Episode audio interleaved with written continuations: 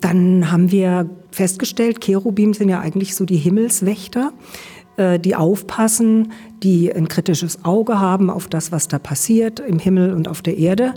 Und da waren wir uns ganz schnell einig über diesen Namen. Beflügelt vom passenden Namen hat die kirchliche Kabarettgruppe losgelegt. Mit jugendlichem Schwung wurden Themen beackert, von denen man glaubte, sie würden sich ändern. Michael Moser erzählt. Also einig waren wir uns von Anfang an, wir wollen nur kirchliche Themen, keine politischen Themen. Und dann war natürlich Frauenthematik, ne, die hat uns alle umgetrieben. Die Frauen natürlich noch mehr als uns Männer, weil die natürlich mehr betroffen waren. Dann Zölibat war so ein wichtiges Thema, überhaupt das Amt an sich. Also so die Gleichberechtigung in der Kirche, die, die es ja nicht gibt, immer noch nicht gibt, leider. Anbricht, erfülle ich in den Ehrenämtern meine Pflicht. Da bin ich ganz Frau und da darf ich sein. Ohne mich wäre der Pfarrer ganz allein.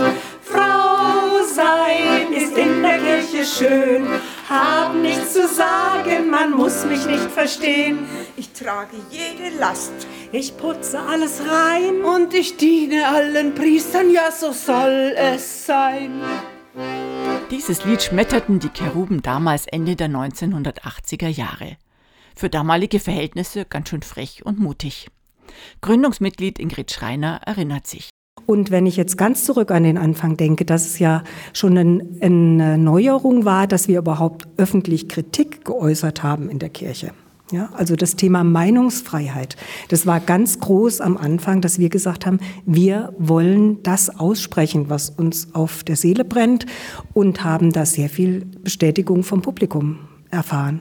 Was das zumeist kirchliche, sozialisierte und engagierte Publikum feierte, kam bei den katholischen Herren in Führungsposition nicht immer so gut an.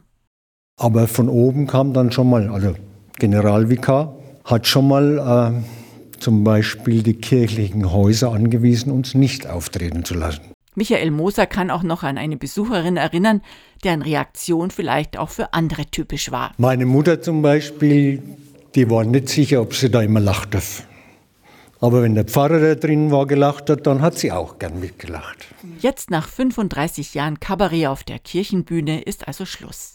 Es braucht kein Brainstorming mehr, keine Themenplanung, kein Schreiben von Sketchen und Neudichten von bekannten Liedern.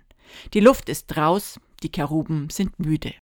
Ich habe gemerkt, dass es bei mir in den letzten Jahren sehr nachgelassen hat, weil sich viele Dinge nicht geändert haben. Äh, so am Anfang, was, was uns auch motiviert hat, war ja diese Vorstellung, wir könnten was verändern. Und in den letzten Jahren hat sich mehr und mehr gezeigt, es ändert sich eigentlich nichts. Wir können ja sagen, was wir wollen. Wir haben die immer gleichen Themen, immer schön kreativ und lustvoll verpackt und immer Spaß auf der Bühne gehabt.